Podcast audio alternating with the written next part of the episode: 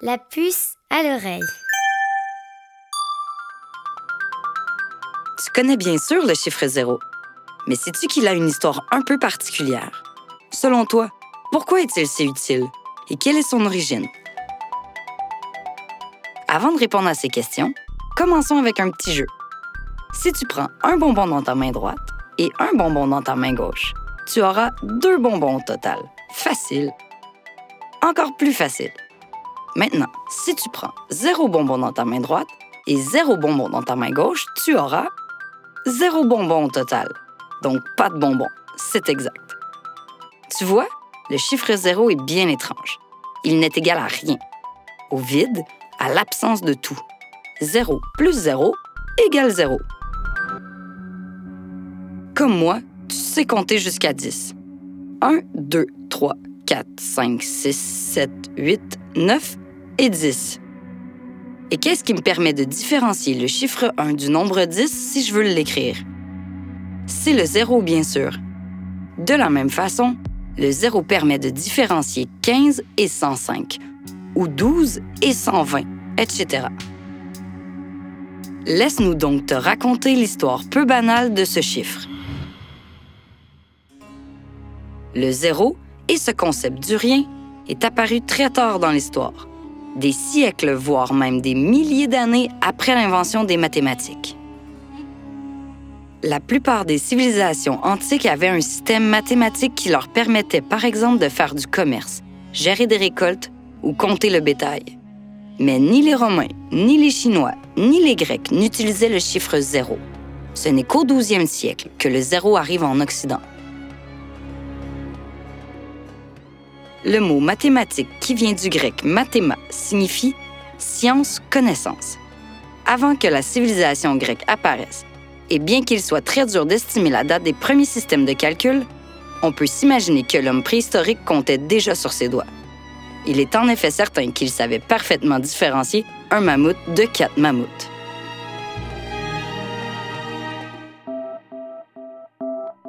On considère que l'os d'Ishango est la plus ancienne trace de connaissances mathématiques, soit la preuve que l'homme s'est compté depuis plus de 22 000 ans.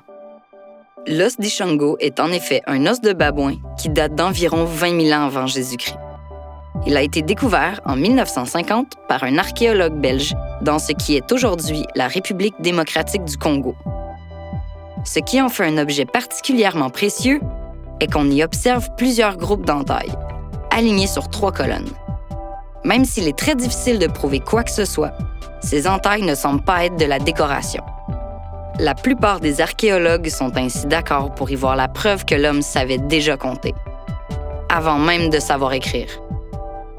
Le développement des mathématiques est ensuite lié à l'apparition des grandes civilisations et des premières formes d'écriture vers 3000 ans avant Jésus-Christ.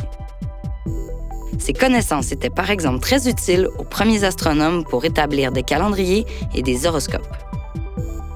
Les mathématiques que l'on connaît aujourd'hui sont apparues en Mésopotamie, soit dans l'Irak actuel.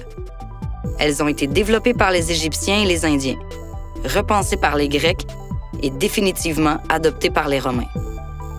D'autres civilisations ont aussi développé des systèmes mathématiques indépendants, tels que les Chinois, qui n'avaient pas de zéro, mais savaient écrire les nombres négatifs. Les premières traces du zéro remontent au 3e ou 4e siècle après Jésus-Christ, soit plus de 1700 ans avant notre époque.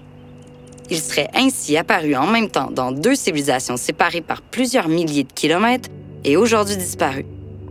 Les Mayas en Amérique centrale et les Babyloniens en Mésopotamie, l'Irak actuel, les Mayas utilisaient deux zéros, l'un pour indiquer une place vide dans un nombre, comme dans 101, et l'autre pour une mesure nulle, comme dans 0 mètre.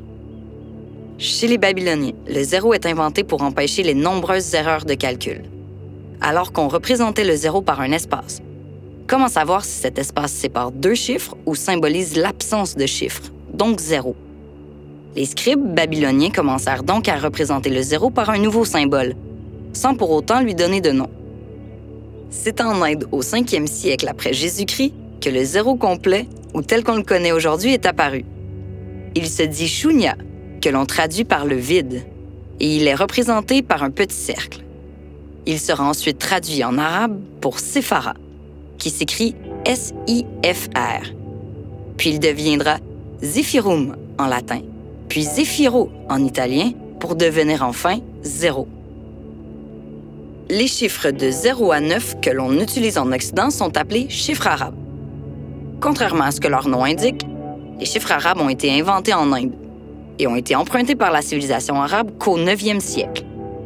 Ils sont ensuite progressivement adoptés par l'Occident à partir du 10e siècle pour remplacer les chiffres romains, beaucoup moins pratiques pour les calculs complexes.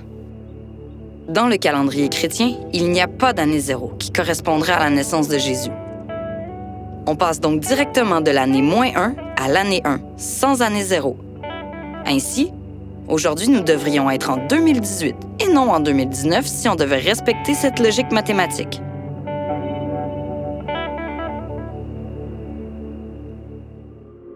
L'astronomie est la seule discipline qui a intégré une année zéro dans son calendrier afin d'assurer une plus grande précision dans ses mesures. De nos jours, le zéro est essentiel puisque complètement intégré à nos systèmes de calcul. Les ordinateurs, qui occupent une place très importante dans notre quotidien, ne sont que de grandes calculatrices. Ils fonctionnent avec un langage qui leur est propre. Des séries de codes composés uniquement de 0 et de 1. On appelle ça le langage binaire. Ces deux chiffres traduisent alors deux états. Ouvert, fermé. Ou bien oui, non, ou bien vrai, faux. Dans un ordinateur, les 0 et les 1 sont déterminés par la présence ou non de courant électrique. 1, le courant passe. 0, il ne passe pas.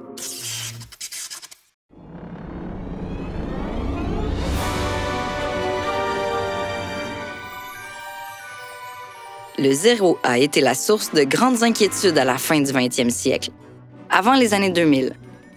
En effet, le monde entier craignait que le passage du 31 décembre 1999 au 1er janvier 2000 crée un important court-circuit dans le système informatique mondial. Il aurait pu être la cause de nombreux problèmes entourant notre quotidien. La raison? Les zéros de l'année 2000, qui sur un ordinateur apparaissaient sous le format 00, faisant ainsi passer l'année 1999 99 à l'année 2000 00 risquant ainsi d'induire les ordinateurs en erreur et créer une multitude de petits bugs. On a d'ailleurs appelé ce phénomène le bug de l'an 2000. Pour finir, et comme disait le célèbre scientifique hongrois John von Neumann, en mathématiques, on ne comprend pas les choses, on s'y habitue.